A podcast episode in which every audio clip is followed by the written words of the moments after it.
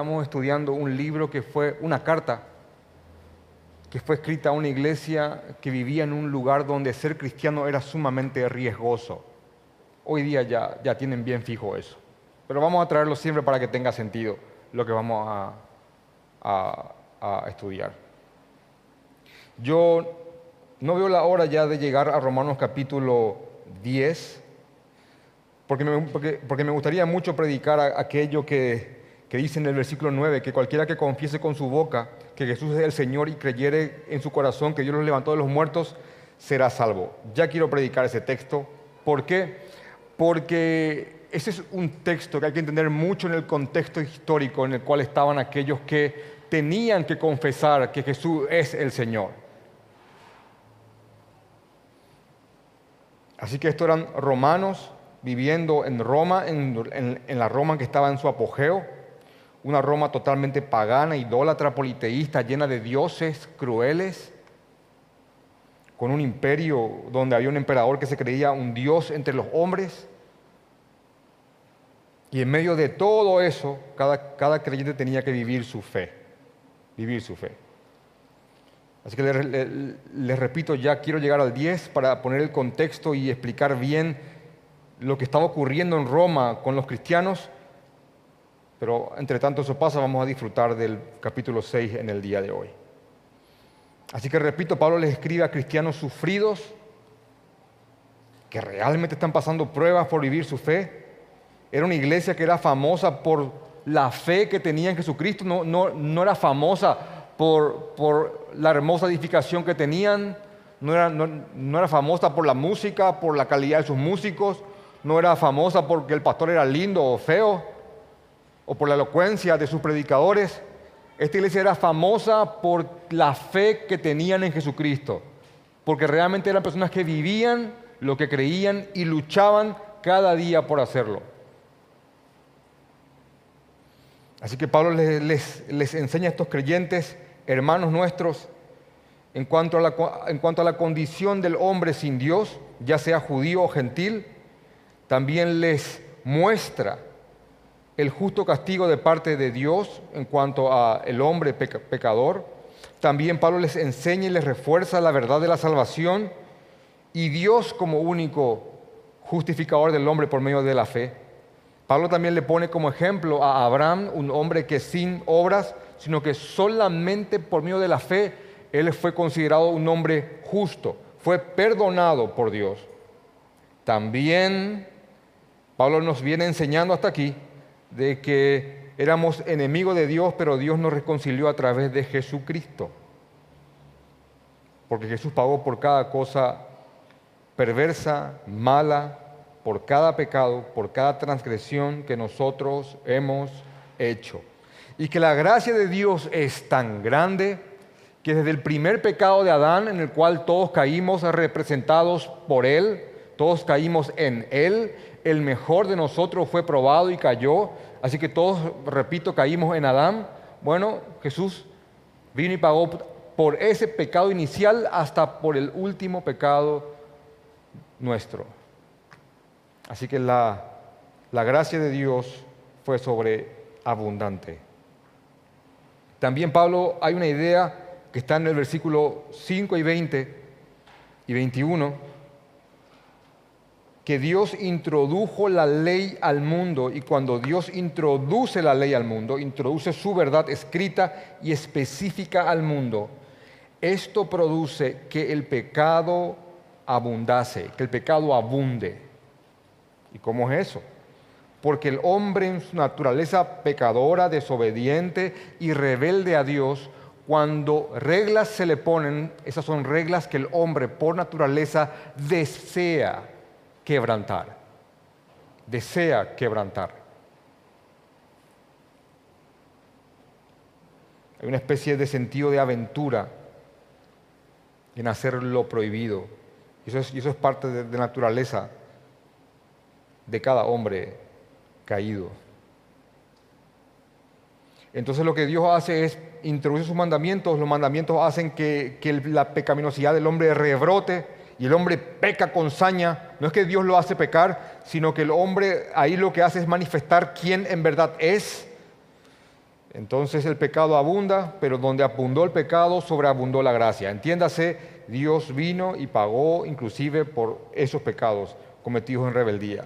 Y Dios justifica y perdona a todo aquel que cree y tiene fe en Jesucristo. No aquel que tiene fe nada más, sino aquel que tiene fe en Jesucristo.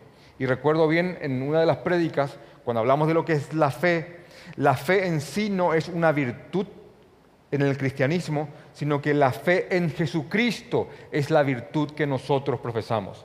Hay canciones que dicen yo tengo fe, que todo cambiará. Inclusive cuando pasan cosas malas viene alguien con un muy buen deseo, por supuesto, tal vez, y te dice, eh, tenés que tener fe. Bueno, pero la fe en sí no, es, no es nada. ¿Fe en qué? ¿Fe en qué? ¿Fe en que esto malo va a pasar? Eso no significa nada. Fe en que todo lo voy a poder no significa nada. Eso es simplemente mentalidad positiva. La fe que la, que la Biblia, que Dios considera como una virtud, es la fe en Jesucristo. Yo creo y yo confío en Jesucristo, que Él pagó por cada cosa que yo hice y que Dios castigó a Jesús como si fuera que Él cometió cada acto pecaminoso que yo he cometido. Al creer en eso, al, creer en eso Dios te justifica, Dios te perdona. ¿Por qué estás volviendo a esto? Porque hay dos ideas que no pueden separarse y es importante que yo le dé una fuerza a este concepto por lo que voy a decir a continuación.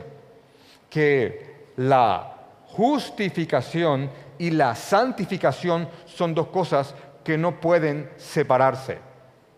Todo aquel hombre que ha sido justificado, perdonado, declarado justo por Dios, todo aquel hombre y mujer que haya sido justificado, inevitablemente va a proceder a crecer en santificación.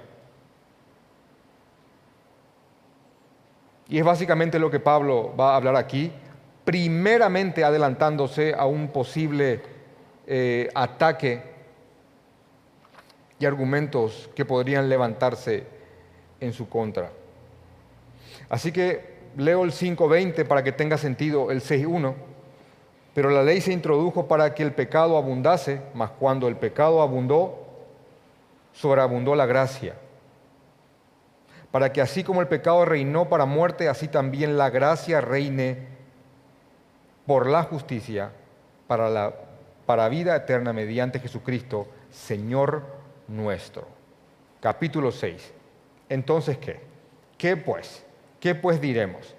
¿Perseveraremos en el pecado para que la gracia abunde? Y por favor déjenme ponerle en contexto por qué Pablo tiene este sistema pedagógico, esta, este, este, esta forma pedagógica, donde Pablo, como para mí un buen abogado, ya en su discurso y en su alegato, él ya eh, hace preguntas que él prevé que otros harían para desvirtuarlo. ¿Entienden eso? Él ya se anticipa a la detractación. Entonces, Pablo acabó de decir de que, de que donde sobreabundó el pecado, abundó la gracia. Entonces, básicamente, el argumento sería como esto. Ah, muy bien, hemos pecado y pecado mucho, sí, y como, hemos, pecado mucho, Dios hizo sobreabundar su gracia. Es verdad. ¿Qué quiere decir gracia? Que Dios vino y nos salvó y Él creó la forma, encontró la forma, diseñó la forma para que alguien pague por nosotros y es su Hijo. Es verdad. Y eso, la cruz, el Evangelio, glorifica a Dios. Por supuesto que glorifica a Dios. Entonces, si esa gracia glorifica a Dios, entonces mi pecado no podría ser considerado como algo estrictamente malo. Porque al yo pecar mucho, Dios derrama su gracia y si su gracia glorifica a Dios, bueno, eh, ¿por qué va a ser malo esto? ¿Entienden el punto? Entonces, creo que podemos seguir pecando, porque mientras más pecamos, más Él va a derramar su gracia y más Él va a glorificarse a derramar esa gracia. Y uno dice, ¿quién puede pensar tales cosas? Yo no sé si alguna vez ustedes han escuchado el nombre Rasputín, que era un, líder religioso en Rusia, en la época de los zares, em, donde los Romanov, cuando los Romanov eh, como que reinaban, bueno, eh, él era un hombre que practicaba este tipo de, se dice, antinomianismo, anti-ley, donde él decía, cuando más pecador yo soy, yo le doy más la oportunidad a Dios de que derrame su gracia al perdonarme, entonces si yo peco en verdad, eso no es estrictamente malo. Así que pequemos para que Dios se glorifique al derramar su gracia. ¡Wow!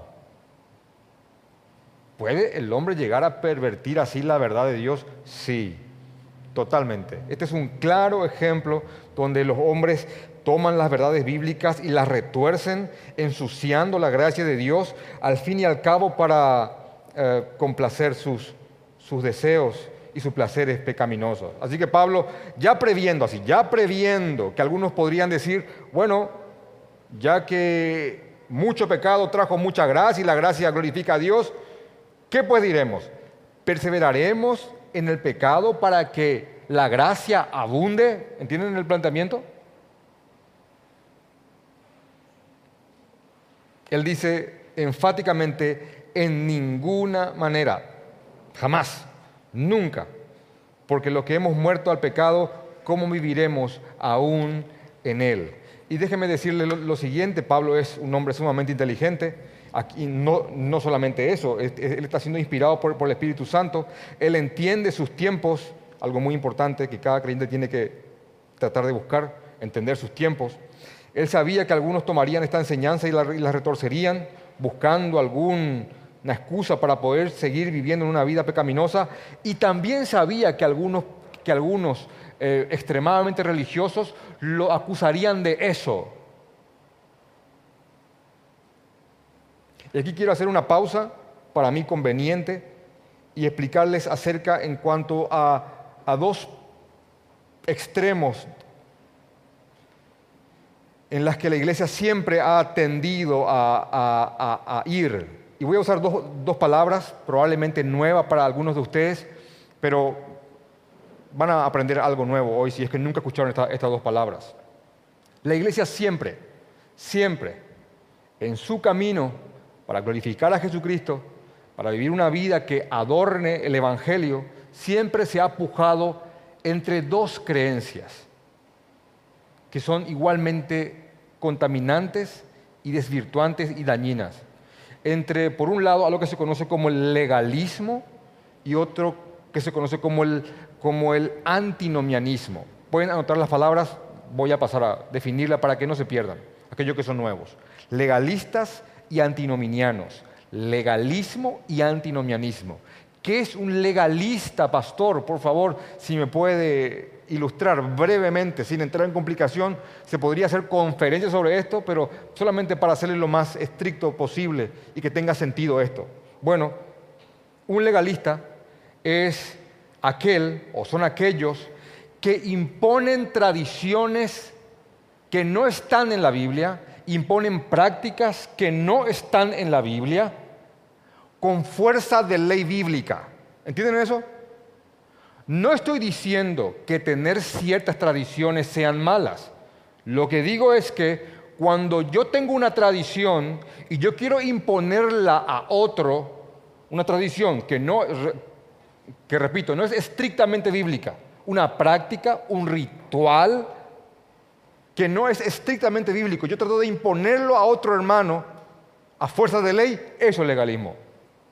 También el legalista tiende a, crear más leyes de las leyes ya impuestas por Dios porque él cree, siente y piensa que cuanto más leyes y más cosas cumple, más ritualista y formal es, él es como más espiritual y tiende a ver con desprecio a otros que no cumplen como Él esas leyes no escritas. ¿Entienden eso? Alguien que dice, hermano, no mientas, no es un legalista. ¿Entienden el punto, verdad? Porque no mentir es un mandamiento bíblico. Pero alguien que te dice, hermano, estás pecando por no venir a la iglesia en corbata, ese es un legalista. Ahora, si él tiene como costumbre venir cada domingo en corbata, no hay ningún problema. Y es su costumbre y tiene como tradición. Y todos sus hijos acorbatados detrás de él. No hay ningún drama. Ahora, cuando él mira a tus hijos que no vienen en corbata, pongo un ejemplo. Pongo un ejemplo. Y dice que mundanos no respetan al Señor. Eso es legalismo. ¿Lo entienden bien? Amén, Señor. Entonces, siempre estos han merodeado la iglesia porque traen como un sabor a somos más piadosos que los, demás. Y un ejemplo de, legalistas, hay, hay, varias manifestaciones de, legalismo. Eh, los, los, legalistas, aquellos que querían traer e imponer mucha moralidad, bueno, merodeaban mucho la iglesia de Galacia. Galacia es una iglesia que tira hacia, hacia eso. Por otro lado están los antinominianos, y por favor no, se pierdan por, por, las palabras. Los antinominianos son, son aquellos que van totalmente al otro extremo. ¿Al otro extremo de quiénes? Al otro extremo de los legalistas. Los, los antinominianos han azotado a la iglesia también a lo largo del tiempo y yo creo que hoy día lo hacen más inclusive que los legalistas. ¿En qué sentido? Son aquellos que lo diluyen absolutamente todo. ¿Entienden eso? Lo diluyen. Y tratan a legalistas, perdón, y tratan como legalistas aquellos que no son legalistas. Alguien viene con la palabra de Dios para exponer un mandato bíblico, es un legalista. No, es un bíblico un nombre bíblico. El, antinominiano o aquel que lo diluye todo es, es aquel que con su ejemplo e incluso con sus enseñanzas quiere incitar constantemente, inclusive a los cristianos verdaderos, a que siempre estén jugando con los límites. ¿Entienden eso? Vamos a los límites, vamos al límite entre qué? Entre lo pecaminoso y no pecaminoso. Siempre están en eso. Como que cuando más, cuando más van a los límites, más lo diluyen todo, más están ahí en la cornisa de qué es pecado y no pecado, como que son más libres ellos. Cuidado con esos. De hecho que Judas, el libro de Judas, en el versículo 4, Judas no tiene capítulos, lee lo que dice acerca de estos.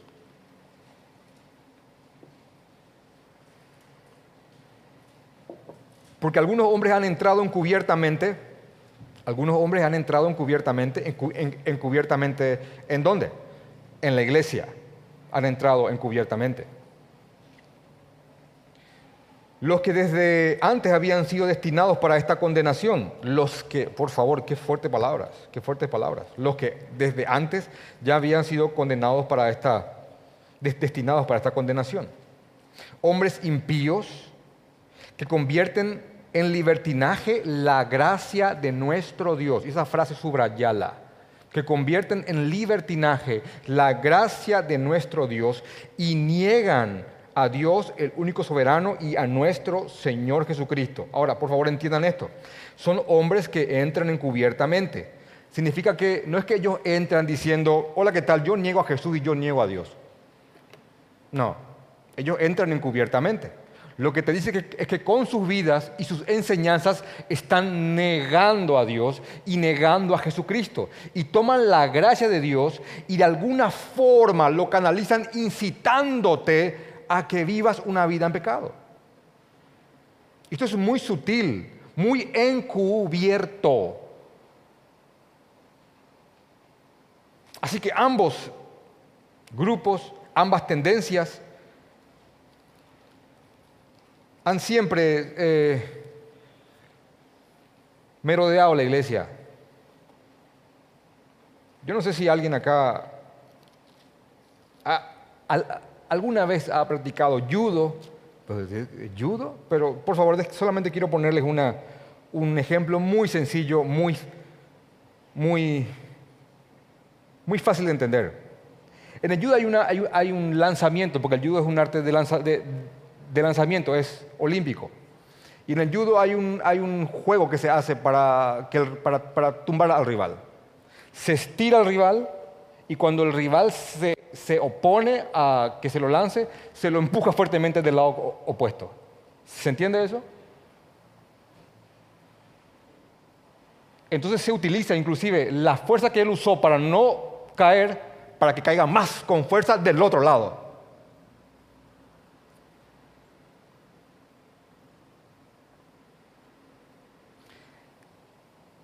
El reino opuesto va a tratar de tirarte hacia el uno o hacia el otro, con mucha fuerza.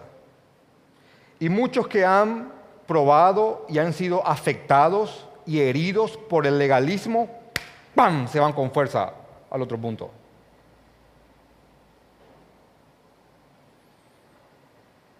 Y muchos que han sido heridos y han visto iglesias libertinas, ¡pam! van con fuerza al otro.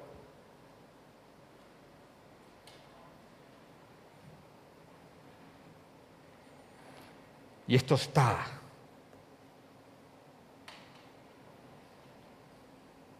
Está bien, no es legalista, convirtámoslo en antinominiano. Está bien, no antinominiano, convirtámoslo en legalista. Pero ¿cómo cuesta, cómo es difícil que el creyente se vuelva sobrio, maduro y prudente y entienda que, que, que tiene que estar ahí balanceándose?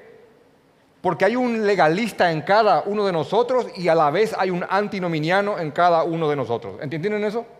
Está acá, está acá. Entonces lo que Pablo va a hacer en Romanos capítulo 6 es darle un golpe durísimo a este segundo grupo, al grupo de los antinominianos, de aquellos que quieren usar la gracia de Dios para que nos metamos, adentremos y vayamos con todo a una vida de pecado. Él, le va a dar un golpe enorme a este grupo. Hoy se va a encargar de ellos en este texto.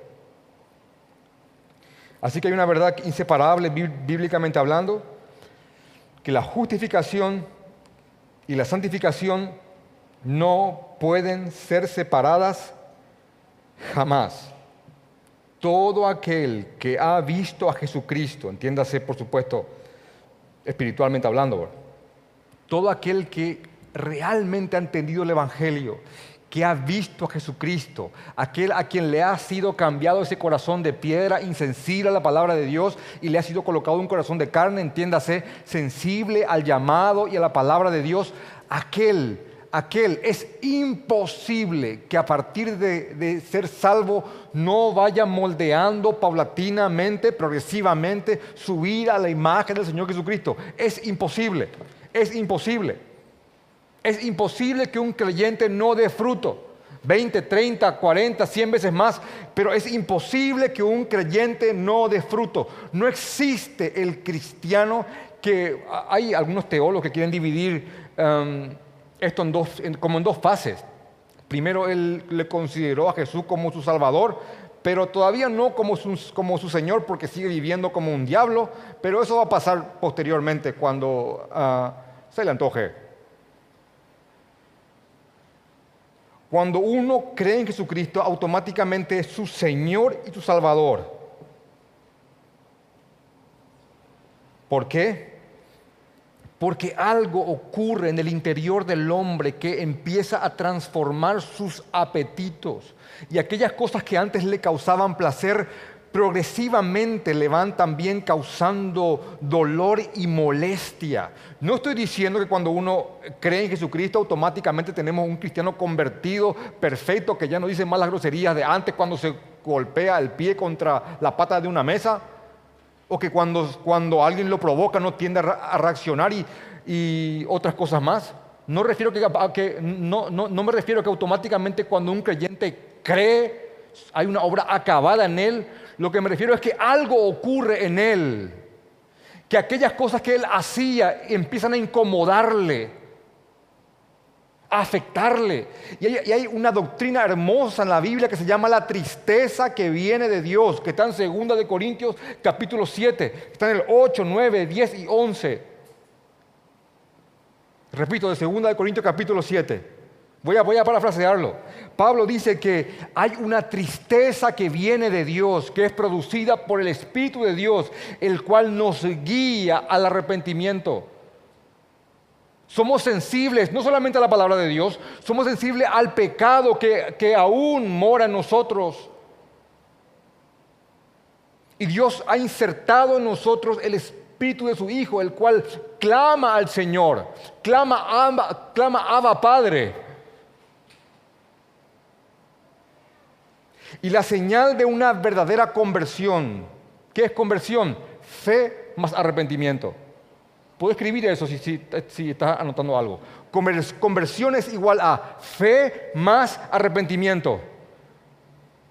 No hay conversión sin fe, no hay conversión sin arrepentimiento. Es fe más arrepentimiento. Y aquellos que en verdad se convierten y creen, bíblicamente van a seguir creyendo hasta el final, porque es una obra de Dios en sus corazones.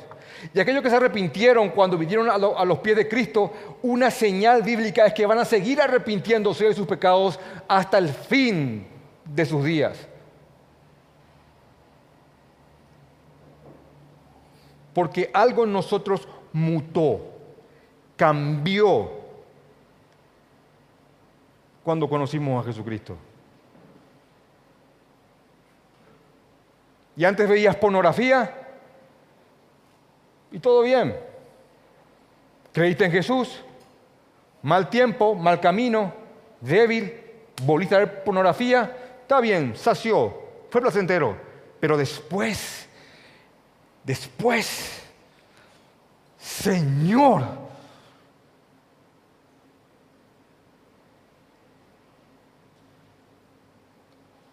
antes le hablaba mal a mi esposa sin ningún problema, de repente este, este, hombre cree en Jesús, ve el Evangelio, ve a Cristo. No están mal, no, no están bien las cosas, muchas cuentas, muy cansado, viene del trabajo, algo pasó, los niños gritando, tu esposa te dice algo, le contestas con furia, paz, Señor. A veces uno, uno, no quiere pedir perdón porque hay cierto orgullo, sumándole más pecado a, a esa mala acción. Señor, ni la comida sabe igual. Hay algo que no está bien. Y la Biblia lo resume en un, en, un, en un, texto tan hermoso que es, el amor de Cristo nos constriñe. El amor de Cristo me limita y el amor de Cristo a la vez me impulsa. Me limita a hacer ciertas cosas y me impulsa a la vez a hacer otras.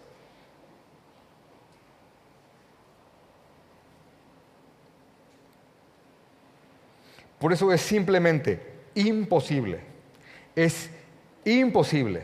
Y perdón por la, redundancia y, y el énfasis, pero es verdad, es imposible.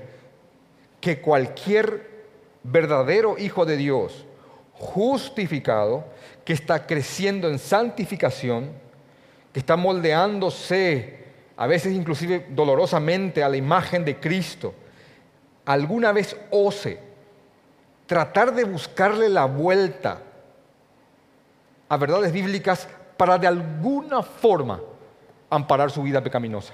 Es imposible. Así que algún hijo de Dios podría alguna vez decir, bueno, ya que, ya que eh, por el mucho pecado vino mucha gracia y la gracia es una obra que glorifica a Dios, pequemos pues entonces. Jamás. Es imposible. No puede ser. Es imposible que aquello que nos liberó del pecado sea después el motivo por el cual nos adentremos más al pecado. De hecho, que Pablo va a volver a este, a este, este, este, a este, tipo de argumentación perversa en Romanos capítulo 6, versículo 15. ¿Qué pues? ¿Pecaremos porque no estamos bajo la ley, sino bajo la gracia? En ninguna manera. Jamás. Está bien, ya la ley no me condena. Eh, yo, no voy a más ir al infierno porque no cumplo la ley, entonces vamos a pecar porque ya no estamos más bajo la ley, sino bajo la gracia. Pablo dice, de ninguna manera, porque aún así la ley me guía a saber qué, qué es una buena ofrenda a mi Señor, y cómo yo puedo vivir agradeciéndole, cómo yo puedo glorificarle.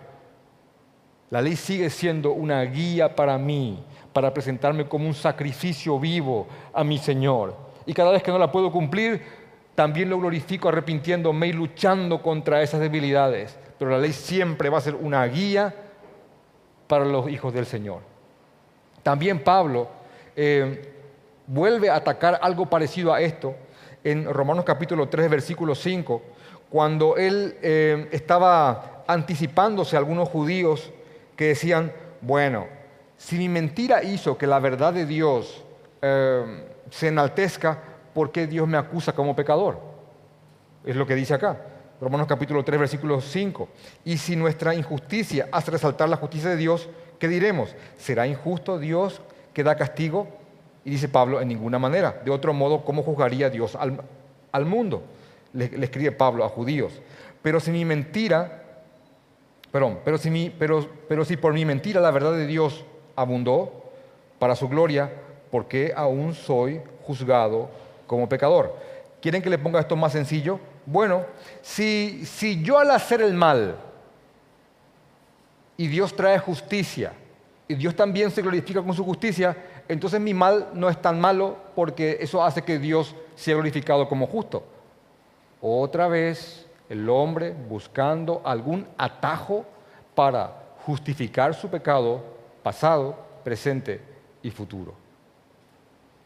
Yo le había dicho cuando, cuando le expliqué este texto, hace ya creo que un mes y medio, um, hay una verdad bíblica que se llama la providencia de Dios, que Dios inclusive utiliza acciones malas para glorificarse, aunque Él no esté de acuerdo con esas acciones malas. Por ejemplo, en Génesis está la historia de que los hermanos venden a José. ¿Conocen la, historia? José era el predilecto de, su padre y vino con su, con su ropa de colores, todos, lo, todos lo, envidiaban y lo vendieron. Y años después, José eh, terminó siendo inclusive un hombre muy, muy empoderado, muy, con mucho poder en, Egipto.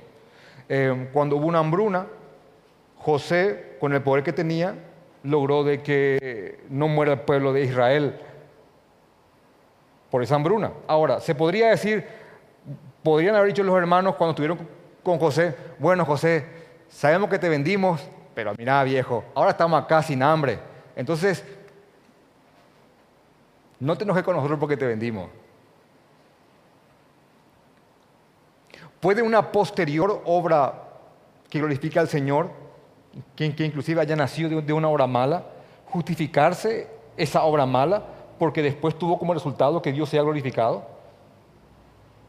Si tal vez salió un gran predicador por causa de una violación, ¿esa violación se justifica porque después ese hombre fue un gran predicador? De ninguna manera.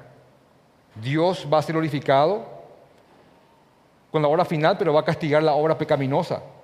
Siempre. Lo que quiero mostrarles es que el hombre va a tratar siempre de buscar una excusa a su pecado. Y Pablo ya está anticipándose a, esto. Jamás, dice Pablo, vamos a perseverar en el pecado, por más que el pecado traiga gracia abundante. Jamás, en ninguna manera, porque lo que hemos muerto al pecado, ¿cómo viviremos aún en él? Y cuando habla de esta palabra muertos al pecado, se refiere a muerto a un estilo de vida.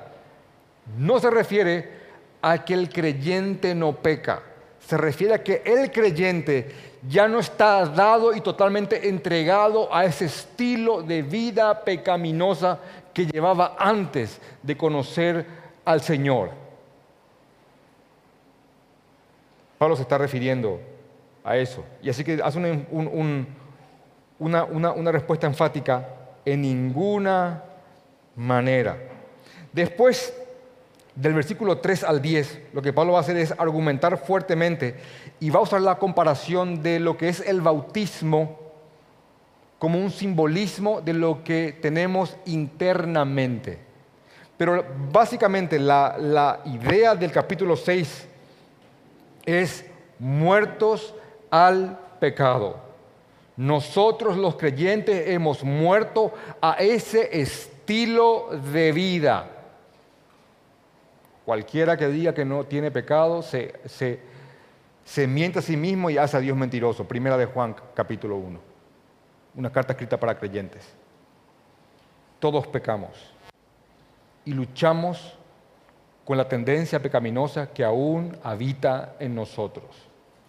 Y alguna vez el Señor nos liberará de esta tendencia. Pero entre, tanto eso ocurre, el creyente está muerto al pecado en el sentido de que ya no está totalmente gobernado y enseguecido por, por sus pasiones. Ahora tiene las herramientas y el camino para luchar en contra de ellas.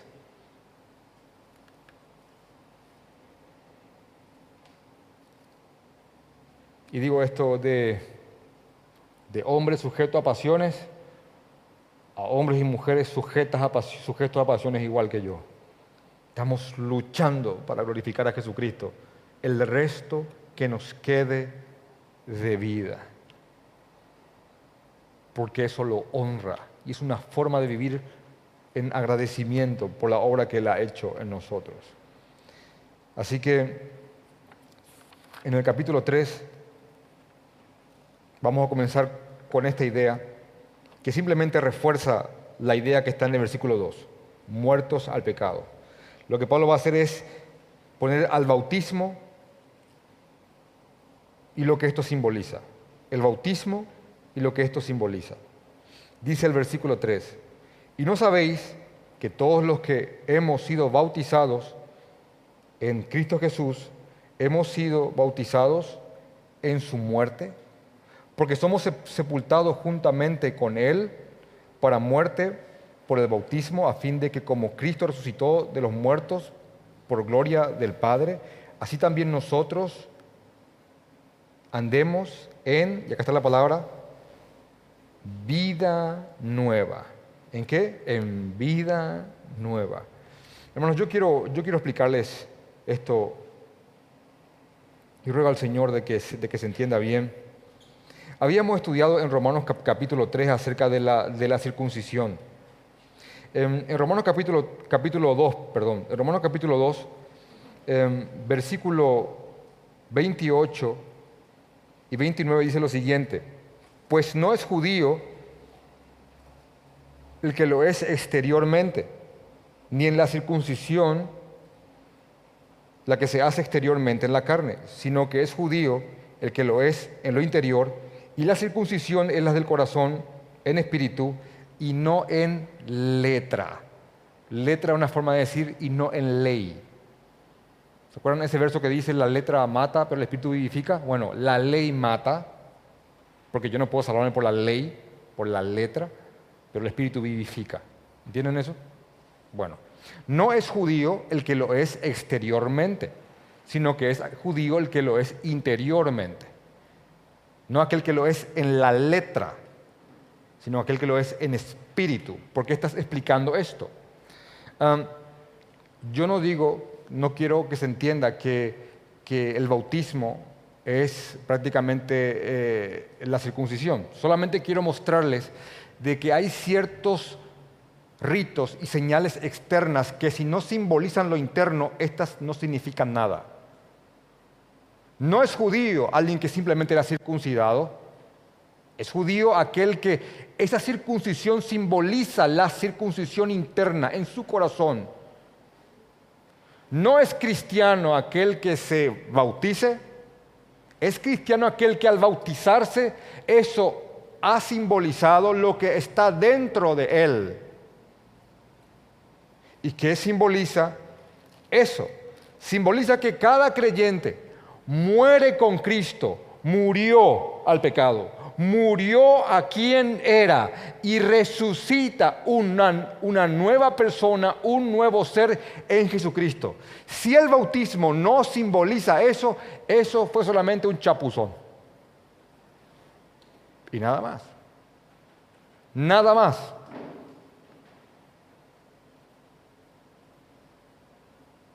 Nosotros por eso creemos que se predica el Evangelio y habiendo creído en él, nos bautizamos.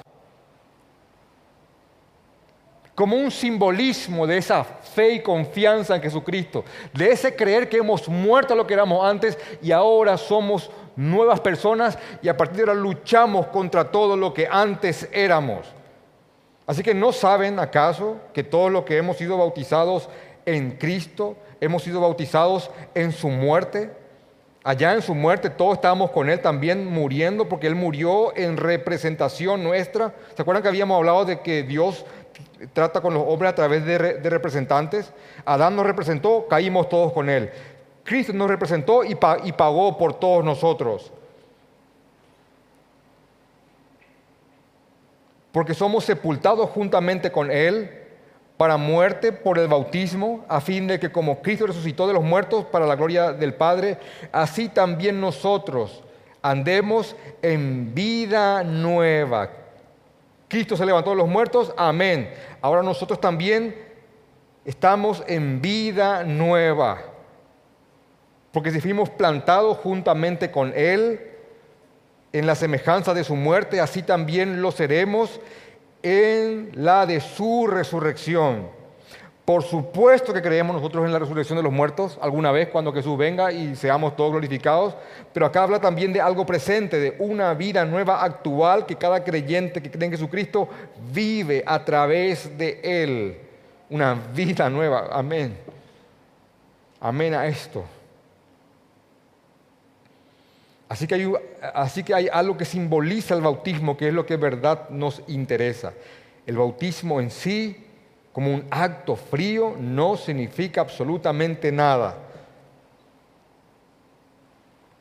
sino expresa un corazón cambiado y que ha muerto una vida pasada y vuelto a la vida en Jesucristo. Así que nos identificamos en la muerte y la resurrección de Cristo, ya para vivir desde ahora esa nueva vida. Y por supuesto, miren por favor lo que dice el versículo 6. Sabiendo esto, que nuestro viejo hombre fue crucificado juntamente con él para que el cuerpo del pecado sea destruido a fin de, a fin de que no sirvamos más al pecado, porque el que ha muerto ha sido justificado del pecado. ¿Qué significa esto? Cuando dice que el viejo hombre ha sido crucificado juntamente con él, bueno, un creyente de aproximadamente un año entiende bien qué es el viejo hombre, pero por ahí si hay alguien totalmente nuevo aquí o escuchando esto a través de los, de los audios, el viejo hombre es aquel que éramos antes sin Cristo. Y Pablo en otra carta, en Efesios capítulo 4, versículo 22, habla de manera más explícita acerca de este viejo hombre. Efesios capítulo 4, versículo 22 dice, en cuanto a la pasada manera de vivir, despojaos del viejo hombre. ¿Qué es el viejo hombre? La pasada manera de vivir, que está viciado conforme a los deseos engañosos y renovaos en el espíritu de vuestro entendimiento y vestíos de nuevo hombre creado según Dios en la justicia y santidad de qué? De la verdad. ¿Qué es el viejo hombre? La respuesta está en Efesios. La pasada manera de vivir, que aún ahora que estamos en Cristo, esa pasada manera de vivir sigue teniendo influencia en nosotros. ¿Verdad que sí?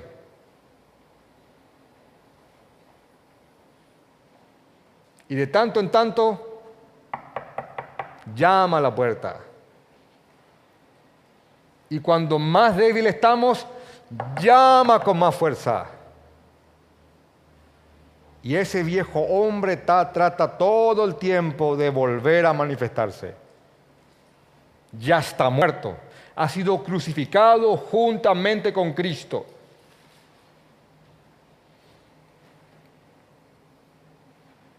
Agustín, para mí uno de los más grandes teólogos de, todos los tiempos, inclusive los católicos lo conocen como San Agustín, él, él se convirtió, fe, fe más arrepentimiento, cuando leyó Romanos capítulo 13. Él estaba en un lugar y abrió la Biblia. Hay una historia ahí un poco Em, no sé si es verdad o no, él escuchó a niños diciendo, abre y lee, abre y lee, y él abrió la Biblia y leyó eh, que la noche está avanzada y se acerca el día. Desechemos pues las obras de las tinieblas y vistámonos de las armas de la luz.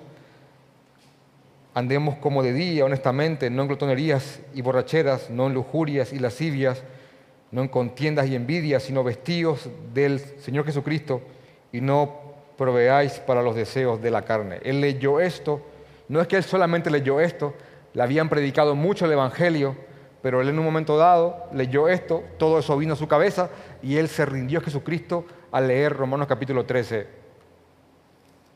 versículo 12 al 13 y 14. Él era un hombre sumamente perverso, eh, era un, hombre sexualmente muy pervertido, vivía en los prostíbulos, en los nupanales, y tenía inclusive con muy frecuencia eh, visitas a una prostituta.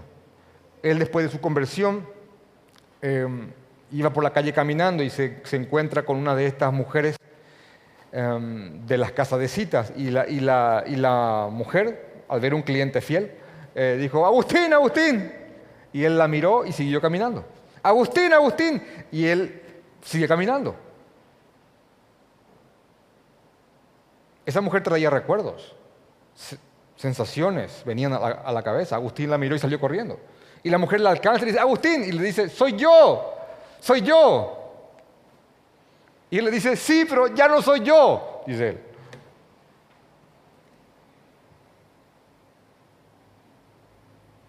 Y sale corriendo.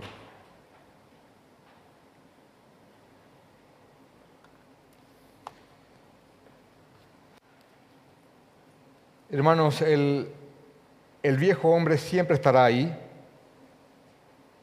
Cuando creemos en Jesucristo no, no nos viene una, una amnesia de todo lo que hicimos hay, maneras y maneras de recordar el pasado. Hay una forma pecaminosa de recordar el pasado y, y una forma santa de recordar el pasado. ¿Cuál es la diferencia? Bueno, la manera santa es de la siguiente manera. Yo recuerdo quién fui sin deleitarme en lo que hice y al recordar lo que fui, yo glorifico al Señor por lo que soy ahora. Entiendo que antes fui aborrecedor, aborrecible, perverso, pecador, malvado, y ahora veo mi condición y yo exalto al Señor por lo que soy ahora por gracia. Esta forma de recordar el pasado es santamente porque me ayuda a glorificar mi presente por gracia. Ahora, una manera pecaminosa de recordar el pasado es la que Satanás hace, o el reino opuesto trata de hacernos. Trata de que, de que recordemos el pasado y aquellas prácticas pasadas con deleite. ¿Te tienen eso?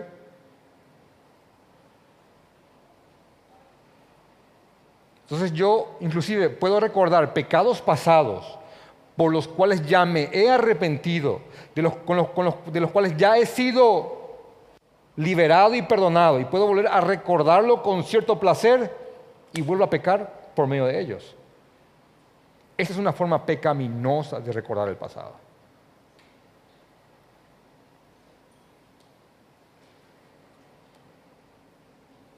Y cada creyente sabe que de tanto en tanto asaltan ciertas imágenes, ¿o no? Decía Spurgeon, ahí cuando estoy orando, ahí, ahí cuando estoy en comunión, me asalta un pensamiento tan sucio.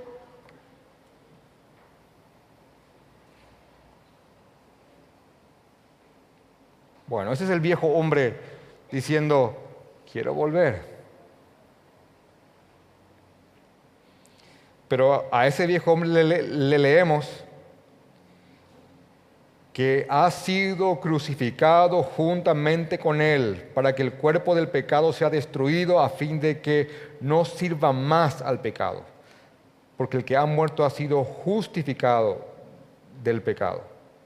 Y si morimos con Cristo, queremos que también viviremos con Él, sabiendo que Cristo, habiendo resucitado de los muertos, ya no muere, la muerte no se enseñorea más de Él porque en cuanto murió, el pecado murió una vez por todas, mas en cuanto vive, para Dios vive.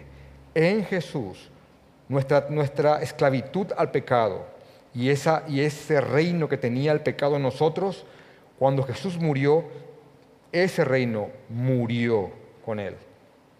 Y ahora en Cristo Jesús todos vivimos. Hay otro verso también, porque Pablo eh, manda las enseñanzas claves a todas las iglesias. Este es un verso sumamente conocido, Gálatas capítulo 2, versículo 20. Con Cristo estoy juntamente crucificado y ya no vivo yo, mas vive Cristo en mí, y lo que ahora vivo en la carne lo vivo en la fe del Hijo de Dios, el cual me amó y se entregó a sí mismo por mí, el cual me amó y se entregó a sí mismo por mí. Amén, Señor. Es básicamente lo mismo. Así que algún hijo de Dios eh, puede utilizar la gracia de Dios como, un motivo o razón para pecar de ninguna manera. Se puede separar la justificación de la santificación de ninguna manera. ¿Puede el pecado volver a reinar en la vida de un hijo de Dios como lo hacía antes? De ninguna manera. Aunque inclusive un hijo de Dios puede llegar a caer en pozos de pecados profundos, como lo hizo David y, otros, y muchos otros, aún así el Espíritu de Dios va a guiar al Hijo de Dios al arrepentimiento porque Dios va a terminar la buena obra que hizo en nosotros. Así que no importa en la condición que estés ahora, así que no importa en la condición que estés ahora, así que no importa en la condición que te encuentres ahora, siempre, siempre, cada hijo de Dios puede volver a su Padre en arrepentimiento reafirmando su arrepentimiento y reafirmando su fe, y Dios perdona y restaura. Dios lo hace, Dios lo hace. Y vivimos en esto. Y por esto. Vamos a orar, hermanos.